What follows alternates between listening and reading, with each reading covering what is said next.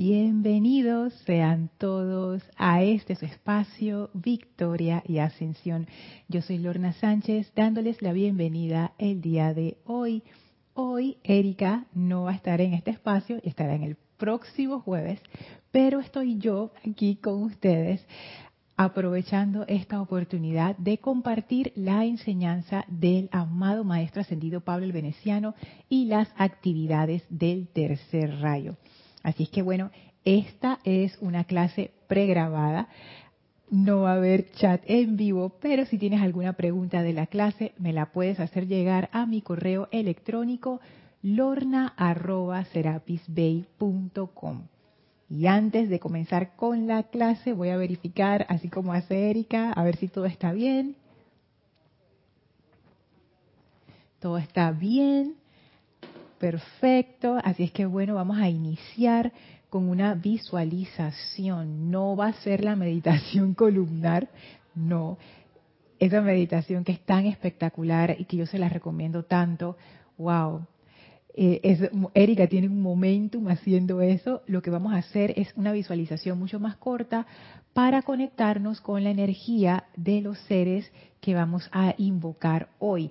Como estamos eh, trabajando el libro que Erika está trabajando, que es Diario del Puente de la Libertad, Pablo el Veneciano, y estamos por la página, ya les digo, la página 66, y en la clase anterior vimos una enseñanza de Pablo el Veneciano. Esta vez vamos a seguir este mismo capítulo con una explicación del servicio del amado Elohim Orión, Elohim del tercer rayo, dado por el maestro ascendido Pablo el Veneciano, que es algo súper espectacular. Y por esa razón vamos a conectarnos con esa doble actividad rosa.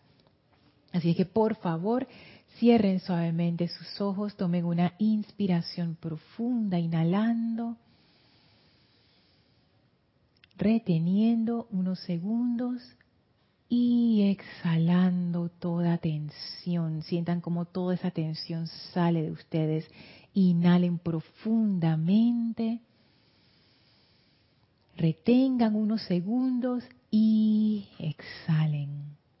Visualicen cómo son envueltos en una magnífica llama blanca purificadora que tiene la radiación del amado Maestro Ascendido Serapis Bey sientan esta actividad de protección, de purificación, de apertura de conciencia, de elevación.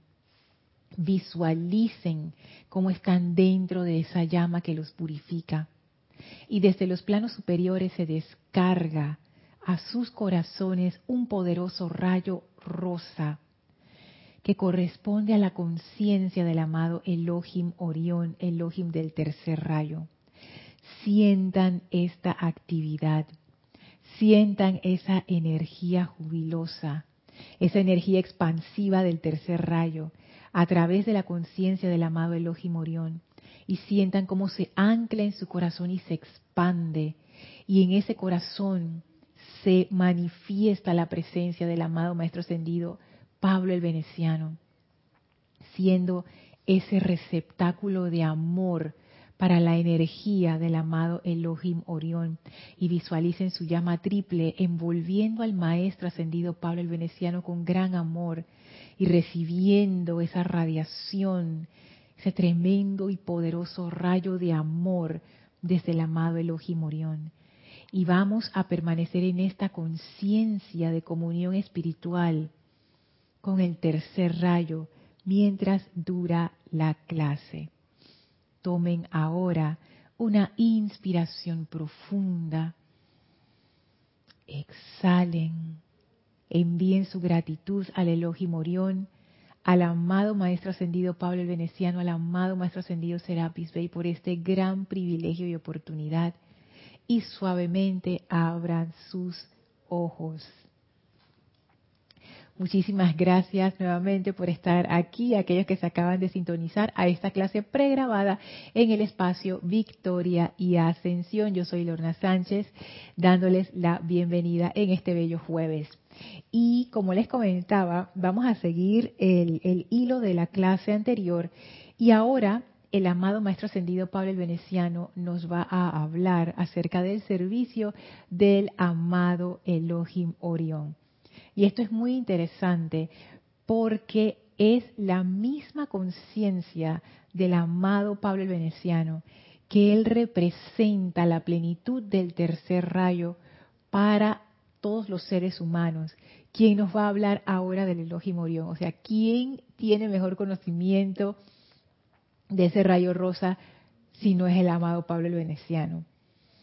Y dice así en la página 66 del libro Diario del Puente de la Libertad, Pablo el Veneciano. Si ven que estoy mirando para acá o para acá, es porque estoy verificando que todo está bien, ya que como no tengo chat en vivo, los hermanos avisan si hay algo que está que no está como debe ser, pero como ahora estoy yo, entonces estoy chequeando, si es que no es que estoy distraída o, o nada de eso, simplemente estoy verificando los equipos que todo está bien. Dice el amado Maestro Ascendido Pablo el Veneciano, amados amigos, les traigo hoy una comprensión de la triple actividad de la llama rosa, el tercer rayo, que ustedes han estado magnetizando mediante decretos y contemplando en silencio. El poder del gran Orión, Elohim del tercer rayo, es el aspecto de amor divino que pone el cosmos en movimiento. Me encanta cómo comienza el amado Maestro Ascendido Pablo el Veneciano este párrafo en donde él nos viene a traer una comprensión de la triple actividad de la llama rosa.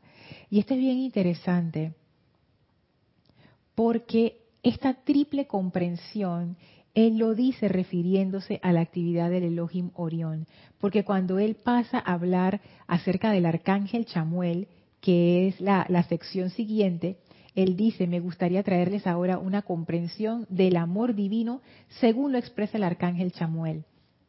O sea que esta introducción me hace pensar que el Elohim Orión encarna en sí mismo una triple actividad que tiene que ver con la llama rosa y el tercer rayo y dice así, el poder del gran Orión, el Logim del tercer rayo, es el aspecto de amor divino que pone el cosmos en movimiento. Y uno pudiera pensar, wow, pone el cosmos, a todo el universo, en movimiento como algo tan grande y que para, por lo menos para mi mente pequeña, eso es como que ¿cómo yo proceso eso? ¿Y qué significa eso para mí en términos de, de, mi día a día como un ser humano cualquiera en este planeta hermoso? Es como demasiado grande.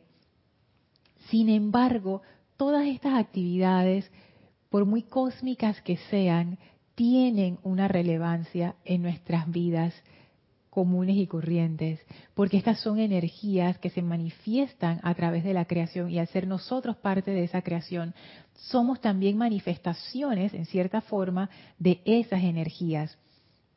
Y cuando yo leí esto, después, después de leerlo varias veces y pensar, wow, el amor divino que pone el cosmos en movimiento, es el aspecto de amor divino que pone el cosmos en movimiento.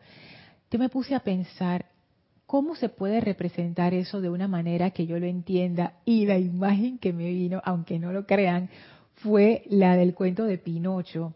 yo espero, creo, creo que todo el mundo conoce ese cuento, Pinocho, si no pueden buscarlo en, Wikipedia o en, en Internet, que es de esta marioneta que cobra vida. Y eso fue lo que a mí se me ocurrió. Cuando aquí se habla de que el amor divino pone el cosmos en movimiento, lo que a mí se me ocurre es que antes de que ese amor divino se manifestara, el cosmos era como estático. Nosotros asociamos, bueno, nosotros yo asocio la vida con movimiento. Es muy interesante esa parte, ¿no? Porque uno de los aspectos asociados al tercer rayo es el aspecto actividad. Y habíamos hablado en la clase anterior, y Erika también lo había mencionado, me gustó mucho cómo ella lo explicó, que en el primer rayo es la voluntad de manifestarse. En el segundo rayo viene toda la parte de hacer el plano, el patrón divino, así como si uno estuviera haciendo el plano de un edificio o de una casa. O todos los detalles, la planificación, etcétera. Sin embargo, cuando la cosa realmente empieza a volverse parte del plano físico, es cuando entra la actividad del tercer rayo. Ahí pasa de ser una idea en un papel a convertirse en una forma, en algo concreto. Entonces, aquí yo veo este aspecto en donde el amor divino pone el cosmos en movimiento. Aquí yo veo ese aspecto del tercer rayo como lo encarna el amado Elohim Orión, que es el que le da vida a esa materia inerte, a ese patrón espectacular, pero que sigue siendo un patrón en un papel, entre comillas papel, como para comprender esto. Y es esa energía que se manifiesta a través del Elohim Orión o que él representa, es una energía cósmica que hace que eso que está en ese papel se convierta en algo viviente, en algo que se mueve, en algo que expresa una naturaleza, su naturaleza que está en ese patrón.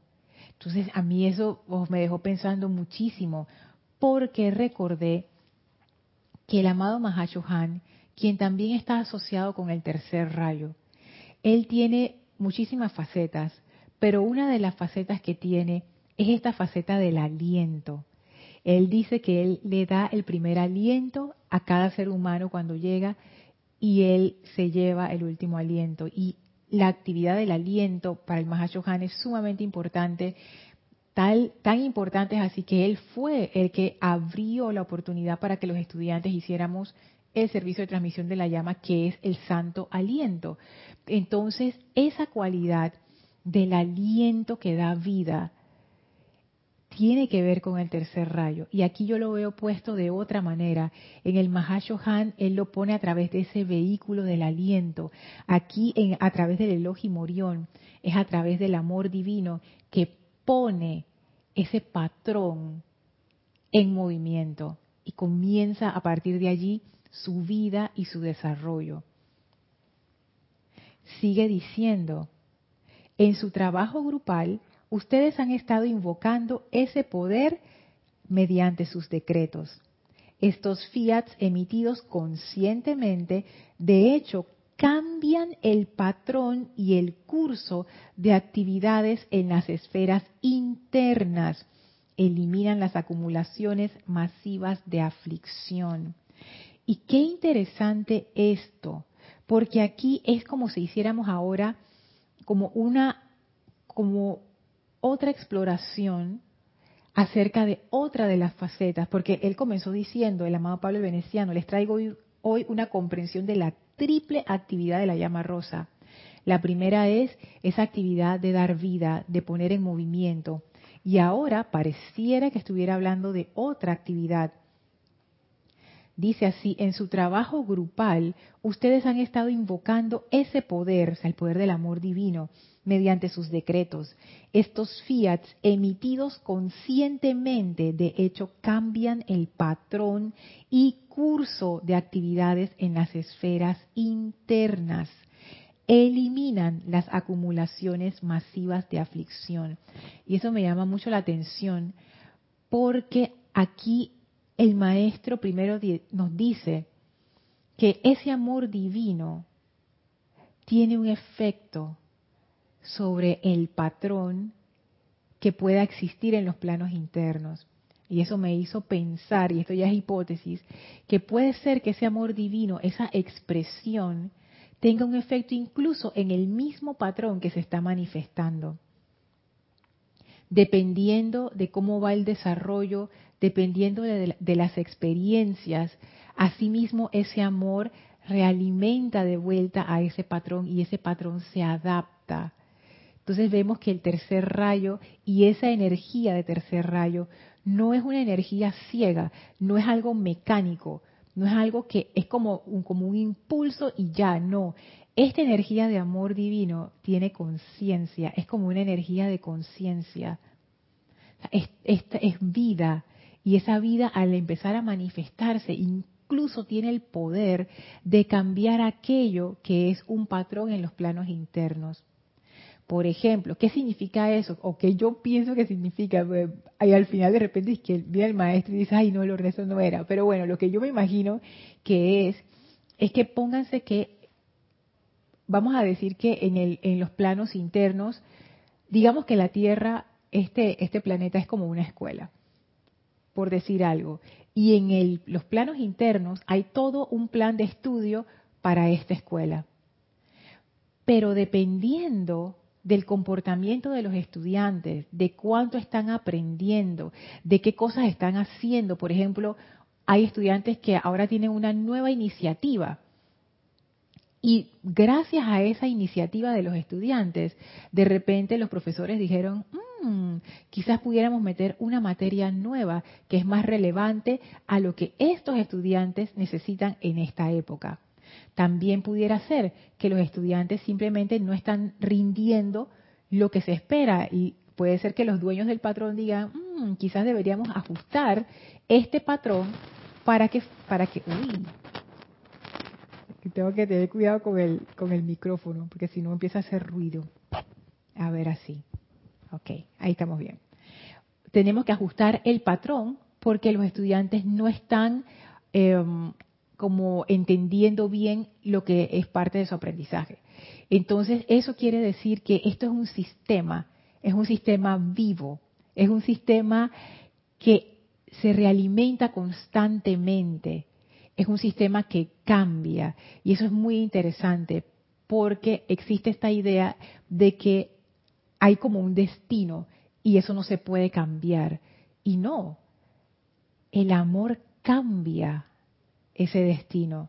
Qué interesante. Ahí ustedes pueden empezar a ver la relación entre este amor a estas escalas, cuando dicen aquí actividades en las esferas internas, pero también puede ser con nuestra propia vida. El amor puede cambiar el patrón de nuestra vida. Puede ser que una vida iba en una dirección porque ese era el patrón y gracias al amor ese patrón cambió y se ajustó para acomodar mejor esa conciencia, ese despertar que se está dando en una persona. Entonces, esto fue una cosa maravillosa porque ahí yo veo que la inteligencia detrás del amor y detrás de cómo funcionan, funcionan estas cosas, nada está escrito en piedra y el amor puede cambiar los patrones de manifestación. Es más, si dijéramos que ese patrón está escrito en piedra, el amor puede cambiar lo que está escrito en piedra. Ese nivel. Entonces es algo maravilloso. Pero ahí no quedaba todo. Lo que seguía después de la coma es eliminan las acumulaciones masivas de aflicción. Y eso es un tema que a mí me interesa mucho, porque lo he escuchado no lo he escuchado, lo he leído en otros, en otros libros de los maestros ascendidos, y especialmente el arcángel Zadkiel lo dice, el fuego violeta, el, el, ingrediente activo del fuego violeta, él le llama, él le dice a esa inteligencia que ustedes llaman la Santa Matista, esa inteligencia es amor. El amor es el ingrediente activo del fuego violeta y es el amor lo que hace la transmutación, lo que hace la purificación lo que hace la disolución de esas causas y núcleos. Y a, mí siempre me ha interesado, mm, ¿qué, o sea, ¿qué significará eso realmente de una manera que yo lo pueda entender? O sea, cuando ellos dicen eso, por qué ellos dicen que el amor hace eso? Pero dice así, el amor elimina las acumulaciones masivas de aflicción. Y como yo me quedé pensando en eso, digo, bueno, voy a preguntar aquí al Elohim Orión cuando él mismo descargó un discurso en este libro Los siete poderosos Elohim hablan. Y a mí me encanta este discurso del, del Elohim Orión. No sé, uno, yo, yo lo he leído varias veces y siempre me deja con un sentimiento maravilloso. Dice así, yo soy Orión, Elohim del amor, de ese amor divino que ha causado que vengan a la existencia todos los soles y galaxias en el universo, que venga a la existencia todo lo que tiene forma, desde la gran galaxia solar hasta el más diminuto elemental y átomo que pertenecen a este planeta. Aquí vemos otra faceta del amado Elohim Orión. Primero vimos la faceta de insuflar vida, de dar vida. Ahora vemos la faceta de causar venir a la existencia. Ese amor es como un impulso expansivo, es ese deseo de manifestarse. Y dice que venga a la existencia todo lo que tiene forma. Esto es muy interesante, este es un tremendo dato, porque eso, eso confirma lo que los maestros dicen acerca del tercer rayo. El tercer rayo es, es el experto para traer las cosas a la manifestación. Si no te vas a manifestar, tú no requieres entrar dentro de la actividad del tercer rayo. Pero si vienes a la forma, si vas a adquirir una forma, entra a la actividad del tercer rayo y entra a la actividad del Elohim Orión. Y sigue diciendo, el amor divino es una cualidad positiva, no negativa. ¿Qué quiere decir? Que es una cualidad irradiante, no es una cualidad que recibe, es una cualidad que da sigue diciendo, entro a la atmósfera de la tierra esta mañana sobre las alas del amor divino, trayendo conmigo la llama concentrada de ese amor. Esta llama ha sido el poder magnético cohesivo que le dio ser a la tierra sobre la cual se paran los pies de ustedes. Toda forma de la que ustedes gozan es una parte de mi ser y se mantiene unida por la llama de mi amor ya que si el amor divino, que es la cohesión, miren esta definición, dejara de ser, todo el universo regresaría a lo amorfo y sería y se haría parte una vez más de la vida primigenia. Este aspecto del amado Elohim Orión y el aspecto del amor, aquí yo veo esa esa manifestación, wow, del Elohim Orión como una fuerza de la naturaleza pudiéramos decir, y es hipótesis, que estas fuerzas a nivel atómico, que son las fuerzas que mantienen esos átomos, esos electrones, esas partículas subatómicas juntas y que conforman después moléculas, que conforman eh, proteínas y después que conforman, eh, no sé, células, etcétera.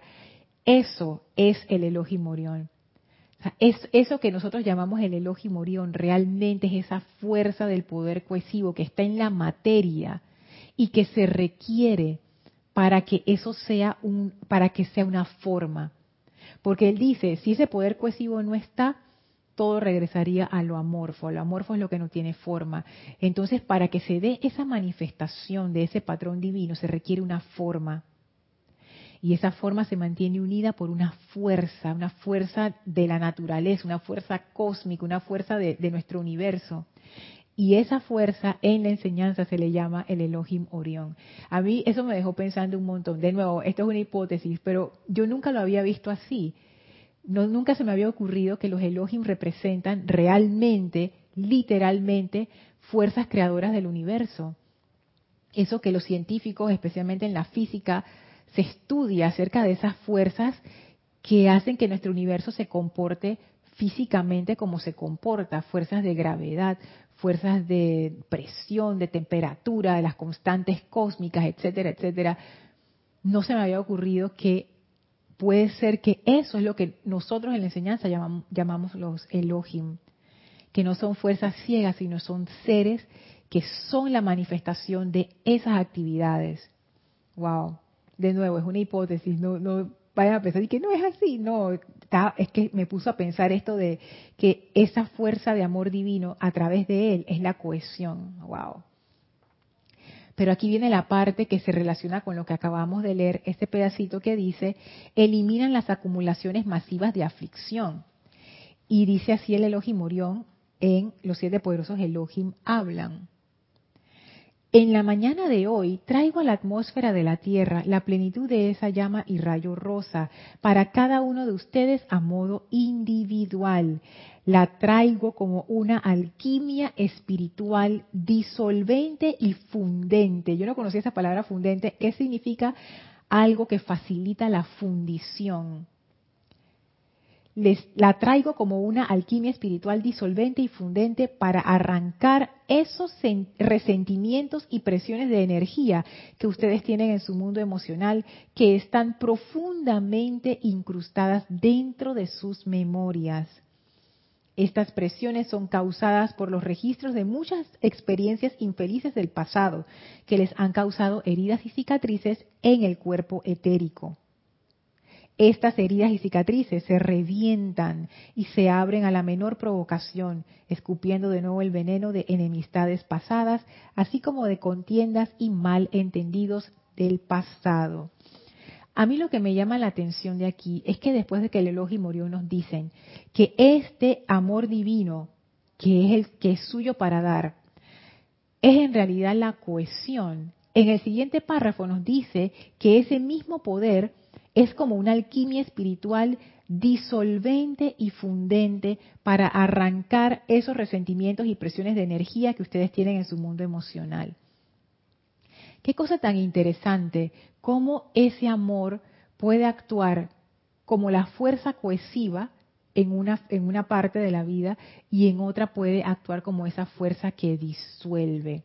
Y yo les voy a ser honesta, esto yo no lo comprendo bien, porque yo digo, pero si es la fuerza cohesiva, incluso para tener un resentimiento, uno requiere de ese poder de cohesión porque está allí pegado, como quien dice el cuerpo etérico de uno y no suelta, y uno no suelta, y allí hay un poder cohesivo.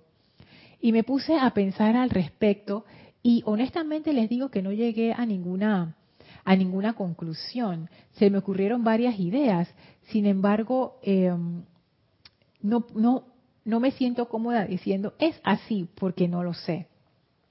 Pero esto de la alquimia espiritual disolvente, lo que me hace pensar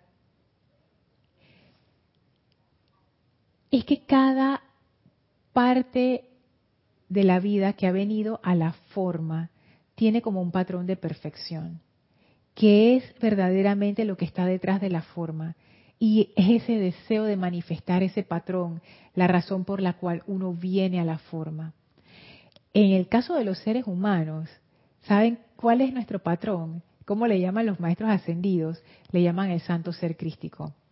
Si ustedes ven los libros de la actividad yo soy, ahí lo dicen más, que ese santo ser crístico también le llaman el patrón divino. Y, ese patrón divino es el que se manifiesta o debería manifestarse a través de nuestra conciencia, no lo que nosotros hemos artificialmente creado, un patrón, entre comillas, humano. Entonces, la forma en que lo veo es que detrás de cada cosa que tiene forma y los sentimientos y los pensamientos desde el punto de vista de los maestros ascendidos son formas, Nada más que nosotros con los ojos físicos no los vemos, pero sí son formas. es energía que tiene una forma, que tiene una vibración, que tiene una, calificación, que tiene un color, incluso dicen color y, sonido. Esa forma realmente es una forma de perfección. Y el amor lo que hace es como que le da fuerza para que ese patrón de perfección, que fue el deseo original de manifestarse, se dé. Es como que el amor hace que las cosas se desenreden para que siga su curso. Es como, yo lo que me lo imagino es como un gran río y el amor es esa fuerza que es inherente del mismo río que va derribando los obstáculos que evitan que fluya. Y si uno invoca ese amor, el amor es como ese río que va limpiando, pero va limpiando porque detrás de ese resentimiento lo que hay es energía y esa energía tiene un patrón de perfección. Entonces el amor es como ir a la raíz de las, a la verdadera raíz de las cosas. Por ejemplo, si tenemos una, una causa y núcleo de resentimiento, ese amor puede ir a la raíz verdadera, traspasar esa parte del resentimiento e ir a esa parte donde está el amor y llamar ese amor adelante para que se manifieste. Y eso me recordó lo que vimos en la clase anterior del decreto que analizamos del maestro ascendido Pablo el Veneciano cuando él hace ese llamado al amor dentro del corazón de un ser humano con el cual uno pueda tener un conflicto. Y él dice, es la confianza, yo sé que eso no falla y ese amor viene. Entonces me pongo a pensar si esa es la actividad. que uno al enfrentarse a una causa discordante o algo discordante en la propia vida de uno, por ejemplo, hay, hay personas que, que honestamente a veces que uno no, le cuesta amar. Hay gente que a veces yo digo, oye, yo no creo que yo amo o quiera a esta persona. Lo, lo mejor que puedo lograr es un sentimiento neutral y a veces ni tan neutral, se va como para el lado, del, para lado de, la, de, la maldad. Pero, ¿cómo uno, eso de amar a toda la humanidad, que es algo que hace el amado Pablo el Veneciano, yo digo, maestro, como tú puedes, oye. Si tú no conoces, tú sabes cómo somos, cómo así. Pero ya empiezo a ver desde el punto de vista de estos seres del tercer rayo, que no es algo sentimental para nada, ese amor está basado en un conocimiento profundo que detrás de cada energía, de cada ser, de cada manifestación, de cada forma está el amor. Y ese es el origen. Como dice el amado Elohim Morión, todo lo que vino a la forma vino por amor. Y ese amor está allí. Y yo puedo invocar ese amor. Y ese amor no puede fallar. Entonces ahí yo digo, wow, es eso, cuando yo siento que, ay, yo no puedo amar a una persona. En realidad sí, porque si yo lo veo desde el punto de vista de que yo soy la presencia de Dios, aquí encarnada, la presencia de Dios solo ama y punto. O sea que yo, y a veces yo hago eso como, como para salir de, esa, de ese lugar oscuro. Cuando siento que no puedo amar a alguien o a algo, yo digo, pero mi presencia sí lo ama. Mi presencia sí ama a esa persona y ahí sí yo no tengo dudas. Y es cierto, la presencia de Dios sí ama a toda vida, sin ningún problema. Es mi conciencia limitada la que no se ha dado cuenta de que eso es así. Y sigo obstruyendo ese flujo maravilloso del río. El amor ya está allí. Entonces, invocar al amor que ya está allí, pienso yo que es lo que elimina las acumulaciones masivas de aflicción. Regreso aquí al diario El Puente de la Libertad de Pablo el Veneciano, página 6-7 sigue diciendo el maestro, el amor cósmico puesto así en movimiento de manera impersonal, tranca la llama de Dios alrededor de la causa y núcleo de imperfección, eliminándola antes de que pueda ser escrita sobre la pantalla de la vida como aflicción de mente, cuerpo y asuntos. Y esto es muy interesante porque uno puede eliminar la causa antes de que se manifieste. Es como, es el equivalente de sembrar una semilla. Y a las horas uno dice, mmm, yo creo que sembré la semilla que no era. Entonces tú escarbas y quitas la semilla. O sea, antes de que empiece a crecer la planta, antes de que se manifieste nada, tú vas y retiras la semilla. Y como quien dice, no ha pasado nada. Entonces, esto es lo que hace esa transmutación elimina la semilla antes de que florezca, antes de que uno tenga que cosechar, porque una vez que florece y tira los frutos, ya ahí no hay nada que hacer y uno se tiene que comer esos frutos. Sí, es cierto, uno puede usar el fuego violeta, sin embargo el fuego violeta requiere la creación de esa causa de amor que contrarreste la que, la que se creó. Una vez que eso viene a la forma, es como más problema. ¿Qué, ¿Cuál es más problema? ¿Cortar ese árbol que ya creció y que llenó todo de raíces o sacar la semilla a tiempo? Sacar la semilla a tiempo. Entonces a eso se refiere. Y lo interesante aquí es que el maestro dice, el amor cósmico puesto así en movimiento de manera impersonal. Y esta parte de lo impersonal ah, es tan fundamental, especialmente en la enseñanza del tercer rayo si hay algo que los maestros enfatizan, ellos, ellos no simplemente usan la palabra amor como para que no se confunda con lo que nosotros pensamos que es amor, que es algo sentimental. Para los maestros el amor no es sentimental, es una fuerza muy poderosa. Es más, no, se puede definir porque son muchas cosas. Y ellos siempre lo, generalmente lo escriben como amor divino para hacer esa diferenciación de que este no es el amor al que ustedes, a lo que ustedes llaman amor, esto es otra cosa. Y también van a ver que dicen amor divino impersonal. Muchas veces van a encontrar esas tres palabras juntas. Y es por eso. Lo impersonal quiere decir que este amor no tiene que ver conmigo, conmigo personalidad. Este amor no tiene que ver con satisfacer al Lorna en todas sus cosas, en todas sus formas y en todas sus, sus variantes, no. Este amor no tiene que ver con hacerme feliz a mí y con llenarme a mí y con darme a mí y con servirme a mí y con amarme a mí. Este amor es un amor para toda vida. Este amor es para toda vida, incluyéndome. Y ahí uno puede darse cuenta de lo poderosa que es la ilusión de la separatividad. Cuando tenemos esa ilusión de separatividad, tendemos a hacer una línea divisora entre nosotros y el mundo. Entonces entramos en estas, en estas peleas mentales de decir, ah, pero si yo pido para todos, entonces me quedo sin. O si yo pido para todos, me toca menos. Si yo hago un decreto pidiendo para toda la humanidad, entonces, entonces y mi parte, ¿Será que se disuelve cuando yo pido por, para toda la humanidad? Mejor pido para mí. Entonces pido para mí y para toda la humanidad. Ah, ahora sí está bien, porque yo primero, no dije para toda la humanidad y para mí, no, para mí primero y después para toda la humanidad, claro que sí. Desde el punto de vista del amor, esa separación es como una locura. No, no, entiendo de qué me estás hablando, porque el amor también es esa conexión entre todos los seres si todos los seres somos manifestaciones de la presencia de Dios, es la presencia de Dios la que está detrás de todo. ¿Y cuántas, cuántas presencias de Dios hay? Una sola. Manifiesta en millares y millones y millones y millones de formas. Entonces, el amor realmente, para el amor no hay otro. El amor es toda una conexión. El amor no tiene enemigos. El amor solo tiene amigos. Y cuando uno ama verdaderamente a una persona, la quiere mucho, uno desea lo mejor para esa persona.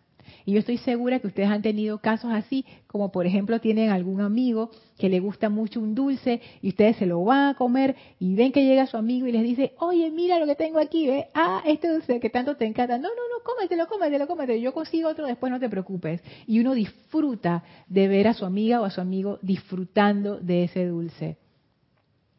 Eso es amor. Entonces, cuando uno hace esas peticiones desde la conciencia de amor, uno pide para toda vida, sabiendo que ya todo lo de uno está cubierto. Ese amor tiene en sí opulencia.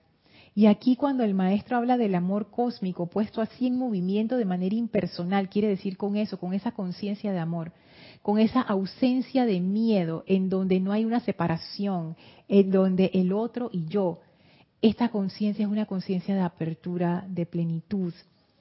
Es una conciencia que no está esperando el premio, ni el reconocimiento, ni qué me vas a dar a cambio. Y miren, lo que va a decir ahora. Este es el gran amor impersonal y servicio de los Elohim. Es el amor del servicio impersonal y constructivo a la vida. Esta actividad está en un plano tan sutil que individuos en la conciencia humana a menudo no tienen la más remota idea al respecto. Y esto se puede interpretar de dos maneras. La primera manera, que es la forma lógica, es que el maestro está hablando de la actividad a nivel de los Elohim, una actividad cósmica. Y entonces él dice, esta actividad está en un plano tan sutil, o sea, las esferas cósmicas internas por ahí arriba, que individuos en la conciencia humana a menudo no tienen la más remota idea al respecto. O sea, que van a tener, yo, yo tampoco, o sea, que uno va a tener idea de lo que está pasando en las esferas cósmicas, nada, es demasiado sutil. Sin embargo, yo escojo interpretarla de otra manera. Y es esto que él dice, es el amor del servicio impersonal y constructivo a la vida, no a mí. Es el servicio a la vida, no a mí. Es el amar a toda vida, no que me amen a mí. A eso el Elohim se refería cuando dice que el amor es positivo, no negativo. Esto es, esto es un juego de dar. ¿Quién da más? Esto es expansivo, eso es amor, la expansión de, de lo que tú eres. Entonces, esto, el amor del servicio impersonal y constructivo a la vida, eso es una actividad tan sutil cuando lo comparamos o lo vemos desde nuestra conciencia cruda y personal que todo lo evalúa y lo juzga desde su pequeño punto de vista. Es algo tan sutil que a menudo, que individuos en la conciencia humana a menudo no tienen la más remota idea al respecto. Y eso fue lo que a mí me dejó pensando, lo que más me dejó pensando de este discurso, que, de hecho termina allí este, pequeño capítulo de Elohim y Murión. Esta actividad tan sutil, esta actividad del amor impersonal, ¿qué tan lejos estoy yo de esta actividad? ¿Es esto del amor impersonal algo sutil y extraño para mí? ¿Será que todas las cosas que yo hago en mi día a día realmente las hago para satisfacerme y para gratificarme emocionalmente?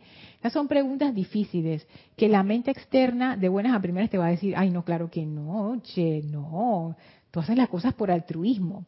Pero cuando uno escarba y busca profundamente, uno se da cuenta que gran parte de la vida de nosotros está dedicada a servir a nuestro ego con E minúscula, a servir a nuestra personalidad y a engrandecer aún más nuestra importancia personal.